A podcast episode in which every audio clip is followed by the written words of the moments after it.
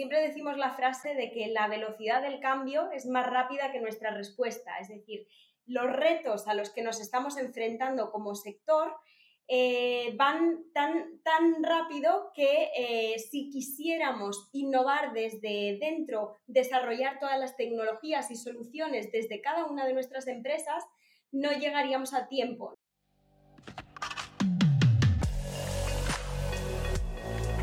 Innovation Takes Guts, un podcast donde hablamos sobre empresas disrumpiendo sus propias industrias, Open Innovation y Corporate Venturing. Porque innovar no es para suicidas, no hacerlo sí. Con Bryce Comesaña, Head of New Ventures en Corporate Lab, Venture Studio especializado en crear nuevos negocios para grandes corporaciones. Hola a todos, bienvenidos a otro episodio de Innovation Takes Guts. Hoy tenemos con, nosotros a Beatriz Jacoste Lozano. ¿Qué tal, Beatriz? ¿Cómo estás? Directora de Kilómetro Cero, Food Innovation Hub. Cuéntanos un poco quién eres, eh, que te acabo de presentar así a, toda, a, toda velocidad. y nadie sabrá quién soy con ese nombre, ¿no? Entonces hay que, hay que presentarse. En unos años ya, ya veremos, pero bueno, sí, yo soy la directora de Kilómetro Cero, que para los que no conozcáis nos dedicamos a, un sector que se llama Food Tech, todo lo que tenga que ver con el futuro de, la alimentación, que es un sector pues muy atractivo y cada vez más en, los medios, eh, pero sobre todo pues está todos los días en nuestro, en nuestro plato, un montón de, de innovación y tecnología de la que no, somos conscientes a pesar de que comemos tres veces al día. Así que tengo la suerte de todos los días trabajar con emprendedores y empresas que están transformando ese, futuro de la alimentación. Justo hablábamos antes, cuando estábamos un poco eh, eh, calentando para la entrevista, ¿no? de, de, la industria alimentaria, que si no tiene como, o sea, si no es una de las más relevantes en el PIB, que yo no me sabía el porcentaje, tú sí que te lo sabías en México, ¿no? Pero, o sea, aquí eh, estábamos hablando de España, y, y es que da igual, o sea, da igual el porcentaje que represente, ¿no? Porque es algo súper crítico, la alimentación, súper importante para todos y aunque sea lo más importante moda, automoción o lo que sea, si no nos alimentamos y si no comemos correctamente, eh, eh, no habrá ninguna de, de, esas otras industrias, ¿no? Así que un sector importante. Sí, nos gusta siempre decir que es el sector que más impacto tiene en las personas, porque como has dicho, a nivel salud es lo que influye en que vivamos una, buena y longeva vida. Y, también influye muchísimo a nivel medioambiental, o sea, si vemos a nivel eh, emisiones y lo comparamos con el sector de la energía, por ejemplo, no, no hay tanta distancia. Nuestro sector genera más del 25% de emisiones de efecto invernadero y consume casi el 70% de algunos recursos tan importantes como es el, agua potable o la tierra cultivable, ¿no? O los océanos, pues muchas cosas que ni nos planteamos, pero sí que es el sector que más influye en, en nuestra vida y que en última instancia influye también a nivel estabilidad o inestabilidad. Hemos visto, por ejemplo, con la pandemia, que lo que más le importaba a la gente era poder tener disponibles eh, pues la, la, comida, los alimentos que tanto le gustan en el supermercado. O, por ejemplo, con la guerra de Ucrania, lo que ha afectado a nivel inflación, precios. Em, es decir, es una herramienta, un instrumento súper potente para, garantizar la, estabilidad del mundo. Eh, y por eso pues, nos, nos encanta trabajar en, en este sector y yo personalmente no me veo trabajando en otro, a corto plazo al menos. ¿Y cómo, cómo ha sido un poco también tu, tu, carrera, ¿no? O sea, ¿cómo has terminado en, este, en el sector de, de la alimentación? Yo creo que suele pasar que, vamos dando tumbos y rara vez alguien eh, decide eh, ser abogado y luego toda su vida eh, continúa siéndolo, em, cada vez menos, ¿no? Antes sí que, se optaba por una carrera y, pues no te, no te planteabas cambiar. A mí sí que me pasó el, decidir cambiar de, de rumbo hace, hace unos años, ¿no? Cuando yo estudié hace unos 10 años relaciones internacionales, eh, quería trabajar en, eh, precisamente en temas de seguridad eh, conflictos y me di cuenta de que el tema alimentario, de, garantizar pues esa estabilidad a nivel alimentario era muy, muy importante a nivel conflictos internacionales. Más allá de esto, dentro de las relaciones internacionales hay una disciplina que se llama gastrodiplomacia. Yo en un principio quería ser diplomática, ¿no? Por la visión un poco romántica de querer eh, viajar y mejorar la, ayuda, la vida de las personas. Esas eran mis dos ambiciones y creía que trabajando en una organización internacional o trabajando en una embajada, pues podría llegar a, hacer esto.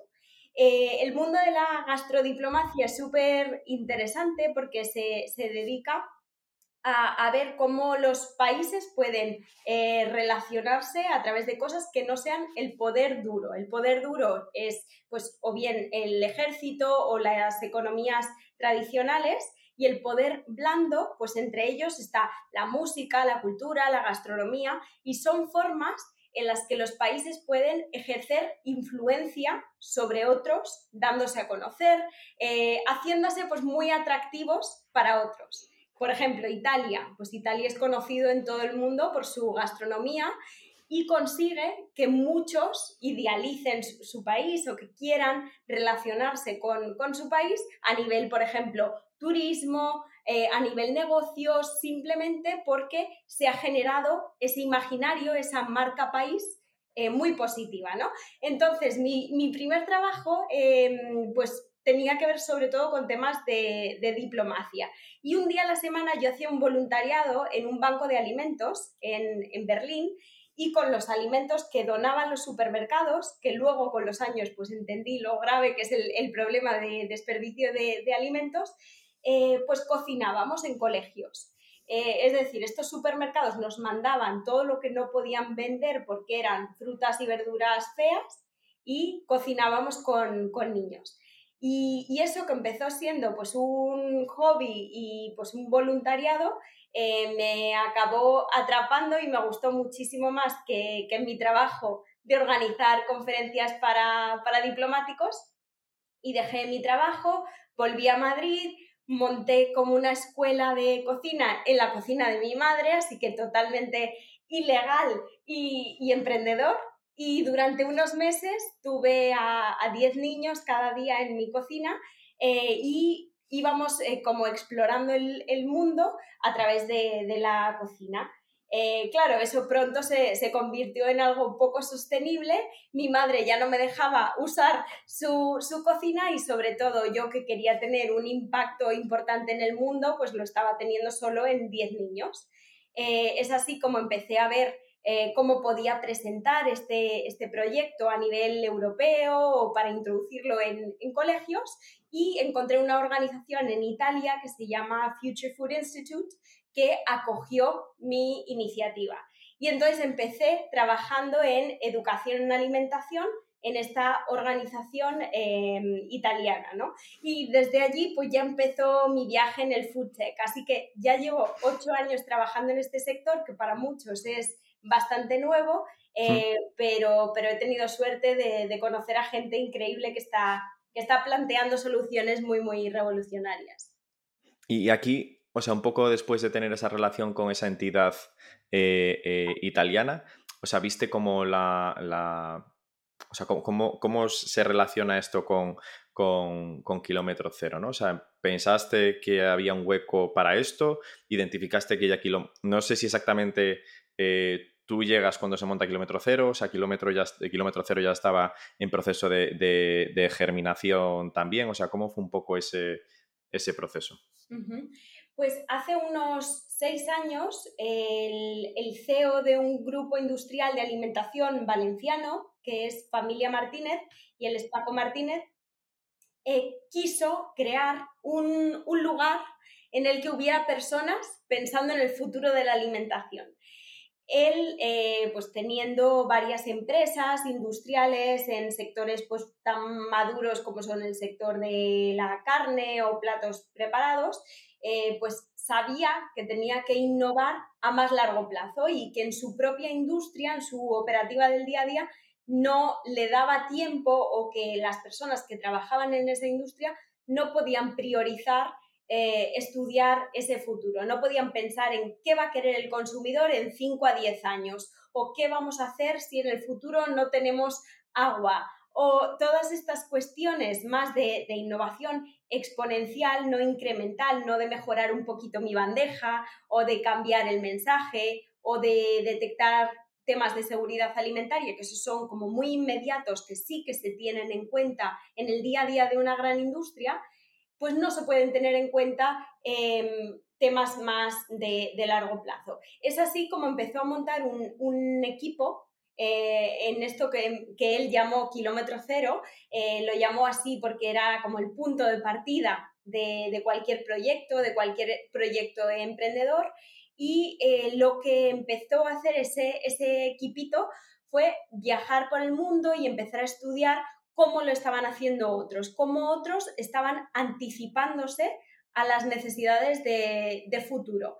Y fue así como Raúl Martín y Paco Martínez vinieron a, Bolonia, que es donde yo estaba en Future Food, para conocer la organización en la que, en la que yo estaba y entender cómo podíamos eh, detectar esas señales de futuro, empezar a trabajar con emprendedores. Fue como un momento de benchmark en el que eh, conocieron ese modelo y quisieron replicarlo, mejorarlo y, y, hacerlo un poco más local, ¿no? Entonces, un poco este Future Food era como el, eh, pudo ser un, germen o algo que dio una idea también de lo que se quería hacer con, Kilómetro Cero cuando ellos estaban haciendo este, este benchmark, ¿no? Y ahí es donde te, donde te encuentran, donde encuentran a ti. Por, por intentar eh, eh, acotarlo, ¿no? Es decir, o sea, cuando tienes que presentar kilómetro cero como en esta, en una frase, ¿no? O sea, cuando llegas como a un hola, soy Beatriz de kilómetro cero y hacemos esto, ¿Cómo es ese, ese blur, ese mini speech en el que dices qué eh, es lo que hace Kilómetro Cero eh, y cómo se relaciona con el resto de entidades? Pues Kilómetro Cero está acelerando la transformación del sistema alimentario. Es decir, nosotros queremos eh, darle un, un, empujón a todo lo que se está, se está ya haciendo desde, desde industria porque entendemos que no tenemos tiempo siempre decimos la frase de que la velocidad del cambio es más rápida que nuestra respuesta, es decir, los retos a los que nos estamos enfrentando como sector eh, van tan, tan rápido que eh, si quisiéramos innovar desde dentro, desarrollar todas las tecnologías y soluciones desde cada una de nuestras empresas, no llegaríamos a tiempo, no habríamos agotado los recursos antes de tiempo, no estaríamos eh, dando respuesta a la demanda, etc. Entonces, bajo esta premisa de que nuestro sistema alimentario está roto, nosotros queremos acelerar esa transformación a través de qué? En concreto, tenemos un Venture Hub, es decir, trabajamos con empresas, grandes corporaciones y startups para que integren esta, esta innovación, trabajando a través de la innovación abierta, y por otra parte, a través de nuestro think tank, tenemos que eh, tener todo el conocimiento de eh, qué necesita nuestro sector. Tenemos como un eh, cerebro compartido con cientos de expertos en todo el mundo para de verdad poner el foco y apoyar aquellos proyectos, aquellas startups que realmente sean relevantes. Es decir, actualmente Kilómetro Cero actúa por una parte como centro de conocimiento y divulgación, en cuanto a esta primera parte de conocimiento y divulgación, eh, creamos nosotros hace cinco años el primer Congreso FoodTech de España, que lo llevamos haciendo estos cinco años. Eh, publicamos todos los años un libro en el que recogemos el futuro de la alimentación. Trabajamos con escuelas para que los niños también entiendan todas las implicaciones que tiene nuestro sector y todo esto sería como nuestro cerebro, y tenemos un advisory board de como unas 100 personas, 100 expertos que trabajan en todo el mundo, eh, pues introduciendo esas, esas innovaciones. Y por otra parte, tenemos el, el Venture Hub, eh, es decir, una vez ya sabemos qué innovaciones son necesarias, tenemos que detectarlas y apoyarlas. Ahí entra nuestro programa de startups. Eh, lo que hacemos es definir una serie de retos para los que queremos soluciones lanzamos una convocatoria en todo el mundo y seleccionamos unos pocos proyectos a los, que, a los que apoyar. A los que apoyar conectándoles con grandes corporativos con los que puedan hacer sus pilotos industriales, con los que puedan escalar, con los que puedan mejorar pues todo su modelo de negocio para de verdad llegar al mercado y sobrevivir en él. Y tenemos también 20 alianzas con eh, fondos de inversión que también nos dan la parte de capital. Que Kilómetro Cero también es un inversor activo, pero evidentemente para todos los proyectos que nos llegan no nos da eh, nuestro propio capital y tenemos que apoyarnos de, otras entidades que puedan eh, pues meter gasolina a esos proyectos. Hmm. Entonces, o sea, son estos tres, tres, focos que dices, ¿no? O sea, este Venture Hub que centra un poco más la relación entre startup y corporaciones, o sea, de, entiendo que donde se hacen más las pruebas de concepto, o sea, o cómo es la definición de los retos por parte de, las corporaciones y tal. Este think tank que funciona un poco como el cerebro de, de, kilómetro cero y donde se ve cómo va a ser el futuro de la alimentación y la tercera pata que es la de la, de la inversión, ¿no? En la parte de, este think tank, ¿cómo, es decir, a día de hoy dices que tiene estas eh, eh, centenas de, advisors, pero ¿cómo, ¿cómo fue esto? ¿no? O sea, ¿cómo fue ese proceso de ir construyendo ese board de advisors? O sea, y, cómo lo habéis, eh, cómo fue un poco paso a paso construyéndose. Porque aparte, a nivel mundial, entiendo que habéis empezado por España o directamente ya había ciertas personas que eran críticas y que tratasteis de involucrarlas en este board. ¿Cómo fue un poco ese proceso? Sí, evidentemente ha habido una evolución de lo que es kilómetro cero y nosotros mismos hemos ido pivotando y actuando muy como, una startup, ¿no? Entonces, eh, al principio, Kilómetro Cero tenía el, mandato de encontrar para Familia Martínez, que fue la empresa fundadora de, de Kilómetro Cero, encontrar para esta empresa eh, oportunidades de innovación interesantes. Es decir, Familia Martínez definía una serie de, líneas de, interés, nosotros detectábamos startups que estuvieran proponiendo estas soluciones y lo que hacíamos era o bien invertir o bien trabajar con, con, Familia Martínez y estas startups. Lo que ocurrió eh, entonces fue, por una parte, que no nos llegaban tantos proyectos como hubiéramos querido, porque nadie nos conocía, entonces no había startups que llamaran a nuestra puerta para, trabajar con nosotros. Así fue como nos inventamos nuestro congreso hace cinco años. Fue como, como la excusa para reunir a la comunidad de innovadores en el sector de, la alimentación. Y fue muy, muy buena excusa, funcionó tan bien que hemos continuado eh, haciendo este, este encuentro anual. Y en esa primera edición pues ya vino el que era el asesor de Obama en política alimentaria, que hizo con Michelle Obama toda la estrategia contra la obesidad infantil, vino la persona que formuló Beyond Meat, que Beyond Meat es la empresa pionera en, en carne de base vegetal, pero que parece carne animal. Em, y este tipo de, personas pues nunca habían venido a, España a contar a la industria tradicional española su visión acerca de cómo podía ser ese mejor futuro de, la alimentación. Entonces, eh, también lo que ocurrió fue que otras corporaciones nos fueron conociendo eh, empresas con las que hoy trabajamos, como es Central Lechera Espriana, que ha estado también Rubén por aquí, o como es Mau San Miguel, que ha estado también Alejandro, pues esta, este tipo de personas y empresas fueron eh, entendiendo que Kilómetro Cero podía ser un buen apoyo para ellos en todo lo que necesitaban en cuanto a innovación abierta. Así evoluciona Kilómetro Cero de ser una organización que da servicio a Familia Martínez y pasa a ser una plataforma disponible para toda la industria agroalimentaria, para empresas de toda la cadena, a la hora de eh, relacionarse con estas startups.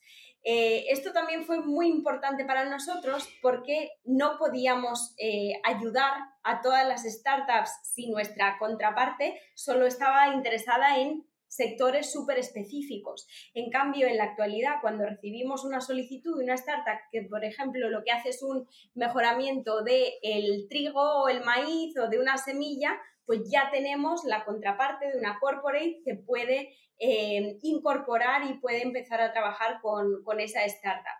Y por tanto sí que ha habido una evolución en, el curso de, lo que es eh, kilómetro cero, pero siempre respetando eh, nuestra misión de acelerar la transformación del sistema alimentario. Y creo que en este momento estamos en muy buen punto porque estamos sirviendo y siendo referentes para aquellas industrias y aquellas empresas tradicionales que estén listas y quieran empezar a relacionarse con startups del sector. Por entender un, poco mejor vuestro. Bueno, o sea, antes de nada, me encanta el hack este de eh, monto el congreso para que me conozca, para que me conozcan a mí, ¿no? Me parece, o sea, como un, un workaround eh, buenísimo, ¿no? De decir, oye, me está costando llegar a esta gente, o sea, me están. Eh, a pesar, entiendo, de que ya teniendo el apoyo de la familia Martínez era un poco más fácil, ¿no? Pero que siempre es difícil empezar, pues entonces organizamos este congreso para que para ponernos todos en, en común, ¿no? Y además, Bryce, te lo recomiendo porque eh, nos, mm, nos sirve como instrumento para conocer a gente increíble, mm, a la que admiramos muchísimo y que nos apetece conocer. Y qué mejor excusa que decirle, ¿por qué no te vienes a Valencia? Que te voy a montar un planazo de tres días y con esa excusa, pues esa gente eh, nos, nos, viene a conocer. Total, total. Me parece, me parece buenísimo. Y pero por entender más un poco vuestro, vuestro día a día y la relación, o sea, con estas, con estas corporates, ahora comentabas, ¿no? Que tenéis como un pool mayor, o sea, una contraparte, que si llega una startup de proteína vegetal, eh, pues igual tienes dos o tres con los que pueden hacer un piloto o los que pueden eh, empezar a hacer, cosas. Em, ¿Cómo va a ser la evolución de esto? ¿Vais a llegar a un máximo de, corporaciones que van a formar parte de kilómetro cero o es infinito el número de corporaciones que se pueden llegar a sumar eh, aquí? O sea, vas a tener, decías antes, ¿no? O sea, CAPSA, eh, Mausa Miguel, ¿se van a poder sumar otras lácteas, otras cerveceras, otras compañías de esto? ¿O es un poco como más, más cerrado en ese sentido. Decir, oye, para esta parte ya tengo estos dos partners que me ayudan, busquemos para otras que las tenemos más vacías o, en qué punto estáis. Como está planteado actualmente, es poco escalable porque es un programa todavía muy personalizado. Es decir, aquellos que sí que entran perciben muchísimo valor porque cada una de esas startups que seleccionamos eh, va a recibir un plan personalizado de trabajo, con una o varias corporates y va a haber como una evolución exponencial en su, recorrido, ¿no? No es un programa de incubación o aceleración al, al, uso, no damos clases a los emprendedores. Muchos nos preguntan, oye, ¿nos vais a poner a hacer el Canva? Porque ya estamos hartos del Canva. Pues no, no es ese el, el objetivo, sino que, por ejemplo, si llega una startup de queso vegano y nosotros la analizamos, vemos que tiene potencial, pero tiene muchas áreas de mejora. Por ejemplo, necesita mejorar su cadena de suministro, bajar eh, sus, sus costes productivos,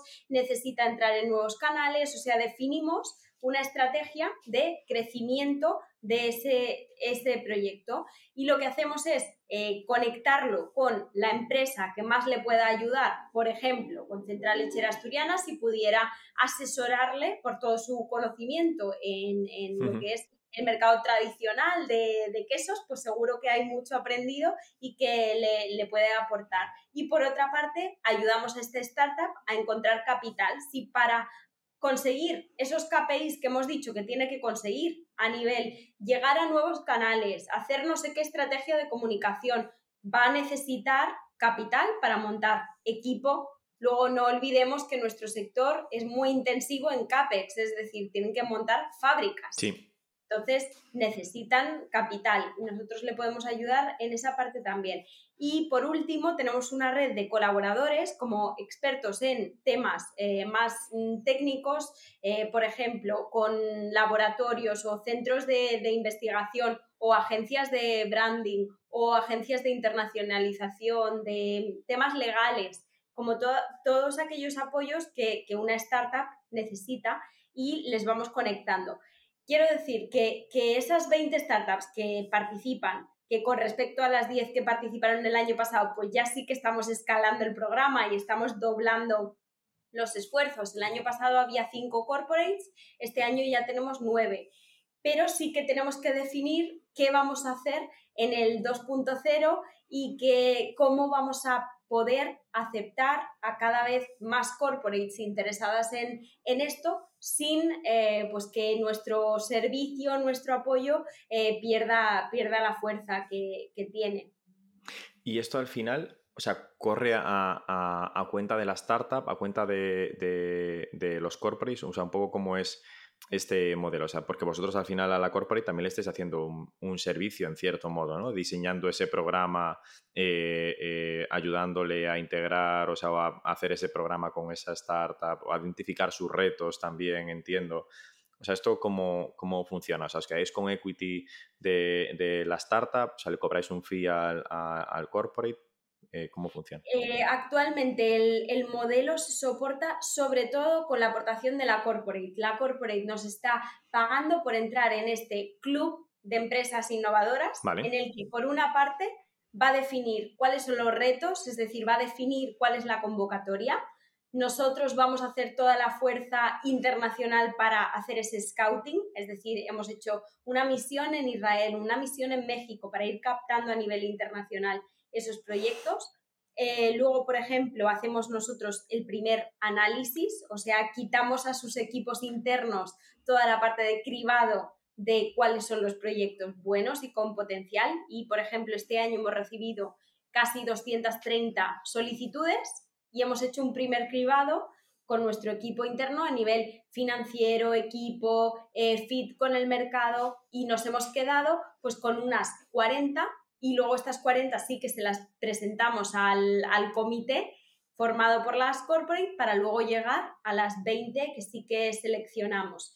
Eh, también estamos haciendo mucha fuerza para que esto sea un club no solo de innovación abierta, queremos diferenciarnos de cualquier programa de innovación abierta eh, de una sola corporate. Esto es un programa multi-corporate en el sentido de que esos retos son compartidos y que surgen muchas sinergias también entre, corporates.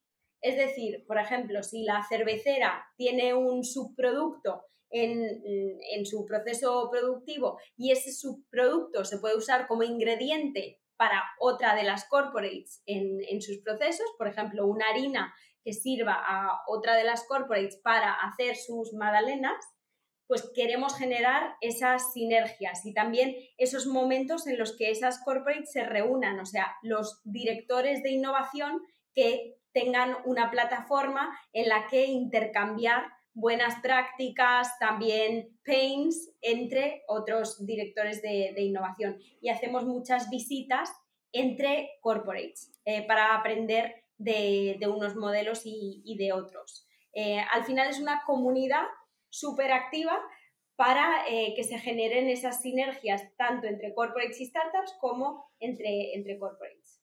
Vale. Y al final, o sea, también tienes como esta parte de tener esas 220 startups, las 40 que habéis seleccionado, hay 20 que entran y 20 que no, pero esas otras 20 que se quedan fuera, incluso con las, 20, con las otras 20 que están dentro de las 40, al final no deja de ser un deal flow muy interesante para la parte que tenéis de los fondos también, ¿no? O sea, la parte de, inversión. O sea, ya son 40 startups que han sido en cierto modo, que han aplicado vuestro programa, que están dentro de unas em, eh, parámetros que potenciales clientes que pueden ser las corporates han filtrado, al filtrado ya. ¿Cómo es vuestra pata de, inversión? Comentabais que tenéis relaciones con, fondos. ¿Cómo, ¿Cómo, es este, eh, esta relación con ellos? Esto forma parte de los eh, pilotos que, vamos haciendo. Como te decía, nosotros nos comportamos como una startup y vamos probando a ver qué, qué es lo que funciona y qué no. Y este año, por primera vez, hemos formalizado esas relaciones con esos fondos. Antes, simplemente cuando una startup de nuestro ecosistema estaba mm, tratando de levantar capital, eh, ya cogíamos el teléfono y hablábamos con nuestros inversores amigos pero actualmente sí que tenemos unas reuniones periódicas con ese grupo de 20 VCs que son internacionales, son de Singapur, Estados Unidos, Suiza, Francia, Alemania, algunos españoles también. Em, y lo que, lo que hacemos es contarles cuáles son los, eh, las oportunidades que más eh, encajan con sus tesis de, inversión. Porque todos estos inversores son eh, de impacto y son inversores especializados en food tech y muchos de ellos son incluso especializados en un área dentro del food tech, es decir, hay VCs que se dedican solo a invertir en nuevas proteínas. Entonces, cuando nosotros detectamos una oportunidad interesante que encaja con la tesis de inversión de uno de estos, pues hablamos con, ellos para presentarles la, oportunidad.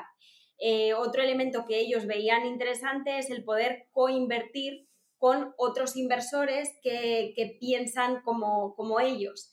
Es decir, el fomentar estas coinversiones en las que se diluye el, riesgo y están entrando varios, incluso a veces puede entrar un corporativo podríamos decir que una de nuestras empresas decide invertir, pero con un ticket pequeño y se complementa con este de los VCs, pero al final es un garante de que varios expertos en el tema están apostando y creyendo en, el proyecto.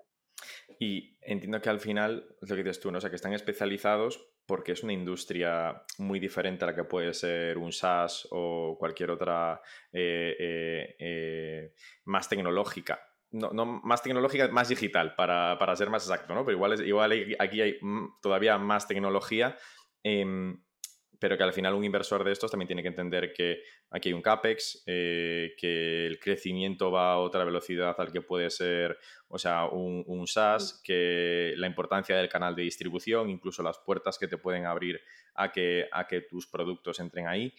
Y, esto sin mencionar los temas eh, normativos, de, regulación. Eso ya es una barrera más, una complicación eh, más al crecimiento de todos estos proyectos. Em, sí que vemos como mucho potencial en, eh, por ejemplo, ingredientes que promete, pues un chocolate que promete bajar el azúcar en glucosa o ingredientes que realmente van a servir muchísimo a nivel eh, funcional y salud, pero que no están aprobados por la EFSA, que es la organización europea que tiene que, aprobar eh, todos estos eh, nuevos alimentos. Entonces, sí que hay inversores que, tienen disposición para invertir en proyectos como antes de que entren al mercado, eh, porque ahí están las oportunidades más interesantes, porque claro, es más fácil invertir en un producto, en un producto final, lo que hemos dicho, el queso. Eso es algo muy claro del hoy, pero a nivel eh, proyección, retorno, crecimiento a medio, no tiene que ver ¿no? con, con algo que puede tener un, un IPO que, está, que esté patentado. Sí, sí, total. entiendo que además las due diligence que tienen que hacer estos fondos respecto a normativas, eh, registros de tecnología, etcétera, tienen que ser también eh, bastante complejas. Te, iba a preguntar respecto a esas 20 o si quieres, o sea, las otras de la anterior edición, ¿cómo se reparten un poco estas startups que participan en vuestro programa? ¿Son más de producto, como el caso del queso, o una tecnología que ayude a eficientar eh, un proceso productivo? O sea, ¿hacia dónde, cuáles son los pains que tienen las corporaciones con las que estáis trabajando vosotros en los programas? Los pains de la industria alimentaria se engloban en tres principalmente. El primero sería temas relativos a la sostenibilidad, el segundo temas relativos a la salud y el tercero temas relativos a la digitalización. Eh, en base a estos tres macro pains, hemos llegado a retos muy específicos eh, para los que la industria necesita solución. Por ejemplo, dentro de sostenibilidad necesitamos formas para producir utilizando menos agua. El agua va a ser un bien cada vez más, mm, más escaso y vamos a necesitar producir lo mismo, por ejemplo, con soluciones de limpieza que no requieran de tanta agua o, por ejemplo, cultivos que sean más resistentes al, cambio climático, pues todo este área del agua. Tenemos también temas de envases. Sabemos que la, Unión Europea va a ser súper estricta con los plásticos de, un solo uso y la industria no tiene actualmente una alternativa real, no tiene un material disponible para hacer el cambio. Por ejemplo, ¿cómo vamos a eh, cambiar las botellas de leche por este nuevo tipo de envase que nos están pidiendo a nivel normativo, pero que no existe un material eh, disponible a, ese volumen, ¿no? Pues vamos a tener que buscar soluciones de, envases, soluciones para la descarbonización. Como hemos dicho, casi el 30% de emisiones de efecto invernadero son de nuestro sector y tenemos que encontrar formas primero para medir por eso los datos van a ser muy importantes para medir qué estamos generando y luego una estrategia para, reducir esas emisiones.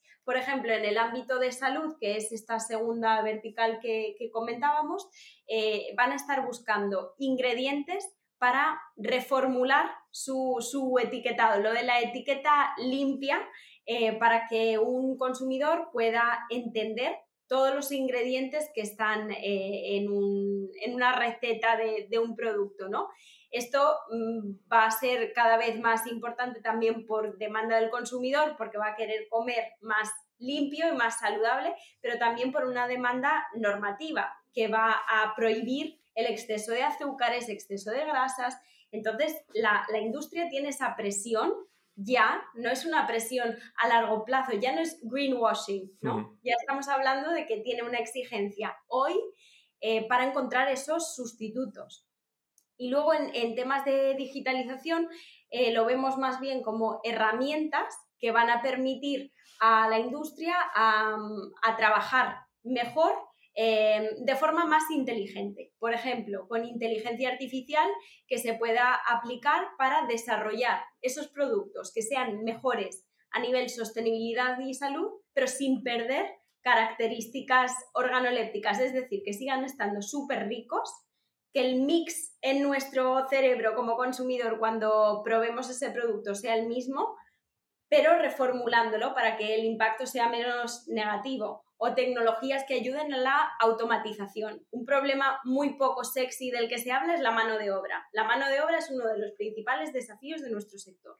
No hay próximas generaciones que quieran trabajar en el campo. Es muy duro, no es un sistema justo a nivel eh, remuneración Em, y, necesitamos encontrar formas para recolectar, por ejemplo, ciertos tipos de cultivos sin eh, una mano de obra humana, eh, pues todo este tipo de tecnologías, que es mega amplio, ¿no? Eh, es todo lo que sea automatización, robotización, seguridad alimentaria, que es otro de los problemas poco sexys, pero es una de las prioridades del sector. Nosotros como consumidor lo damos por hecho, pensamos que van a poner en el lineal eh, productos mega seguros, pero es muy difícil garantizar que en millones de bandejas de carne que salen al día, que no haya ningún pelo ni ningún clavito. Eh, entonces, todo este tipo de tecnologías menos flashy pero necesarias, pues van a, van a ser interesantes para, para el sector. Entonces lo tenemos en la, la, convocatoria que hacemos anualmente, nos sentamos con las corporates para aterrizar cuáles son sus, sus retos como sector y lo tenemos desglosado en 12, 12 eh, retos específicos, ¿no? Y la startup cuando aplica, eh, pues identifica con cuál, a cuál está poniendo frente. O sea, por lo que dices, hay más soluciones a problemas que puede tener el corporate, ¿no? Al final, o sea, hay más, eh, esto que decías, ¿no? Pues cómo podemos asegurarnos que no hay un pelo, que no hay un clavo, que, que la seguridad alimentaria la, la, cumplimos o cómo te ayudamos a generar eh, eh, nuevos procesos, o sea, y tener esas eficiencias. Y, quizás no tanto de nuevos productos llegan al mercado, sí nuevos ingredientes, ¿no? Por lo que dices, o de estas nuevas proteínas, eh, etcétera. Pero no hay tantos, o sea, no, a vuestro programa no aplican tantos como el de caso del queso que contabas antes, ¿no? O sea, de tengo un queso nuevo, sí. Sí, hay también, sí. diría que, que a partes iguales las empresas más tecnológicas y de ingredientes, incluso de servicios, servicio para medir estas emisiones, eh, como de producto final. El producto final es súper importante para poder eh, comunicar al consumidor todo lo que se está haciendo, ¿no? todo el trabajo también. Si nosotros queremos tener un impacto en la cadena agroalimentaria, tenemos que empezar a generar productos que demanden mejores ingredientes del campo. Por ejemplo, el, cultivo de trigo o, maíz, pues son muy dañinos para, el campo, ¿no? Por el monocultivo. Si no empezamos a eh, demandar como industria, como producto final mm, procesado, nuevos tipos de ingredientes, nuevas materias primas, vamos a seguir teniendo ese problema en, en origen. Es decir, es un sector súper interconectado en el que, por ejemplo, las emisiones que tenga eh, pues un supermercado, por ejemplo, no quiero decir ningún nombre de supermercado, cualquiera que diga voy a establecer una estrategia de, mm, eh, descarbonización, ¿no? de, de impacto cero, eh, para 2030. La realidad es que sus emisiones dependen del, de, en un 95% de sus, Su cadena, de, sus, partners, de sus cadenas de suministro. Quiero decir que tenemos tan poco control como individuos y como organizaciones del sistema alimentario que no nos queda otra que colaborar y trabajar como eh, lo estamos haciendo de forma colaborativa, si queremos realmente tener un impacto y que deje de ser un greenwashing. O sea, es un problema suficientemente grande eh, como para no poder resolverlo uno solo, ¿no? Es decir, que aquí van a tener que, agruparse eh, sí o sí para poder, sobre todo, o sea, por esos tres retos que comentabas o esos 12 subretos que un poco eh, dejabas entrever, son problemas que requieren cambios, o sea, ya no solo a nivel de la industria dentro de España, sino, o sea, importaciones que puedes hacer de productos fuera, etcétera, a que a esos proveedores también le vas a exigir otros temas, otras verificaciones, medir esas emisiones. O sea, y es una cadena muy, muy grande. Es una acción eh, sistémica, ¿no? Es una transformación de, de, sistema que, como dices, no tiene fronteras y esto es algo que también nos preocupa, ¿no? Nosotros también somos conscientes de que el futuro del mundo lo va a definir la población. Y si la población europea representa el 5,5% de la población mundial, ¿qué poder de influencia tenemos nosotros sobre el futuro? Eh, pues dentro de... Esto es otro episodio, ¿eh? lo que quede en nuestra mano, pues nosotros no vamos a dejar de hacerlo, ¿no? Y sí que creemos que, que tenemos voz, a pesar de representar una parte pequeña de, la población. Pero que también es esto lo que nos ha empujado a ir a Latinoamérica y poder ejercer esa influencia, ese lobby también en un continente tan grande como es Latinoamérica. Sí, es cierto, comentabas antes que, tenéis también un polo en, México. ¿Cómo estáis eh, eh, abriendo esto? O también, o sea, porque decidís empezar por México, alguno de vuestros partners estaba ahí, os visteis una oportunidad y también cómo estáis un poco haciendo ese proceso de, empezar a daros a conocer allí. Con un evento, imagino. Efectivamente, es nuestra forma preferida de, hacerlo. Eh, sí que teníamos un partner, uno de los corporates es una empresa mexicana de, ingredientes que se llama Grupo Arancia y sí que ellos fueron muy útiles para abrir puertas en, el país pero ya teníamos ese interés estratégico eh, desde el inicio. Siempre habíamos querido ser el, think tank de innovación en alimentación más importante del mundo en español. Y esto es porque ya existen organizaciones como la nuestra en otros países, en otros países, sobre todo en el norte del mundo, ¿no? Eh, pero no, no tantos en, Latinoamérica, que es un continente en el que primero la alimentación, la agricultura es de lo, lo más importante para su, su, economía y para el desarrollo de, del continente y también por esa cercanía de, idioma creíamos que, que, podíamos tener una posición pues buena para trabajar y ayudar a, esos emprendedores, porque hay muchísimo emprendedor en Latinoamérica, existe el espíritu eh, de emprendimiento que en España no tanto, en España hay que agitarlo y reavivarlo un poco. En Latinoamérica sí que por necesidad han, sido muy emprendedores, un poco como en Israel, un país en el que no tenían ningún recurso, estaban rodeados de países con los que no se llevan muy bien, pues no les quedaba otra que innovar y desarrollar sus propias economías. Entonces sí que estaba ese, mm, eh, eh, ese caldo de cultivo, pero no hay una plataforma que esté conectando a startups, corporates e inversores. Y ese es precisamente nuestro, nuestro rol aglutinador de esos tres agentes del cambio. Entonces, lo que hicimos como primer paso fue eh, el evento el año pasado en, Ciudad de México, eh, como, como, un espejo a lo que ha sido este, este evento en, en España. Eh, y em, lo que hicimos fue invitar a emprendedores de todo el continente latinoamericano y americano, porque los mexicanos miran muchísimo a Estados Unidos como país de, de exportación y em, organizamos nuestro, nuestro congreso con mucho éxito porque tampoco había ningún congreso de food tech y este año lo, lo hemos replicado. Es un evento muy chulo porque tiene una parte expositiva que llamamos el mercado del futuro, en el que los emprendedores exponen todos sus productos, tenemos un premio para las startups, eh, entonces es un evento muy startupero, pero que les confronta con esos inversores y esas y esas corporates. O sea, nos queremos alejar por completo de una feria convencional en la que se va a comprar y vender cosas del hoy, ¿no? Esto es un poco más una apuesta a futuro. O sea, es decir, el congreso de, la alimentación, pero del futuro, no de la muestra de los productos de lo que tengo hoy, o sea, y, hagamos un deal aquí, ¿no? O sea, no tanto una feria de comercialización, sino de, hablar también un poco del futuro de, la alimentación.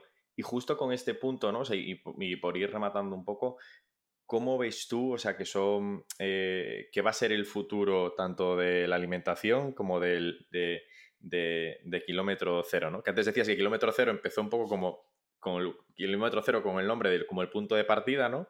Ahora, ¿en qué kilómetro estamos? ¿Ya? O sea, ¿en el 10, en el 100? O sea, ¿cómo,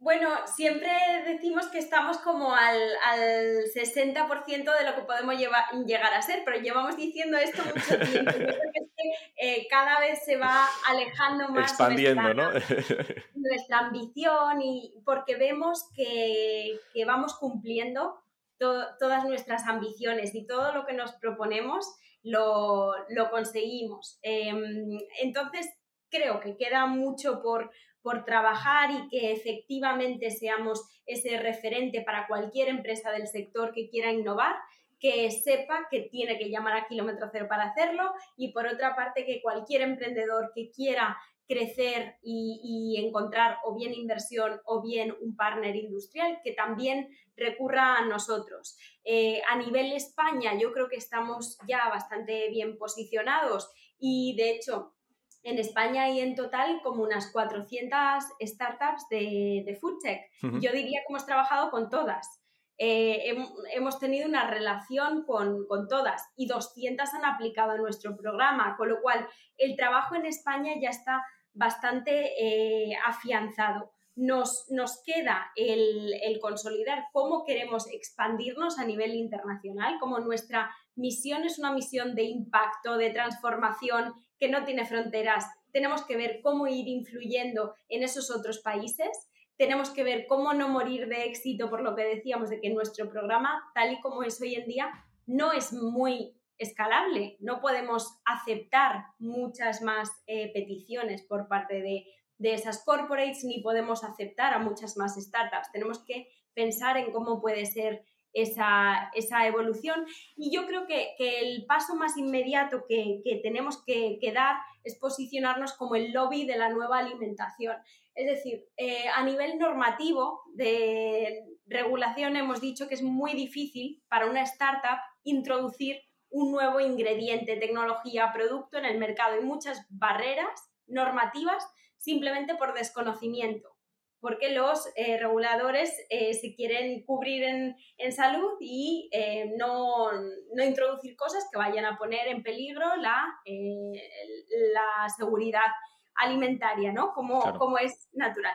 Pero creo que tenemos que hacer una labor de concienciar, educar, divulgar mucho más fuerte. Es decir, creo que kilómetro cero puede estar en, en órganos legislativos para influir acerca de dónde tiene que ir esta nueva alimentación.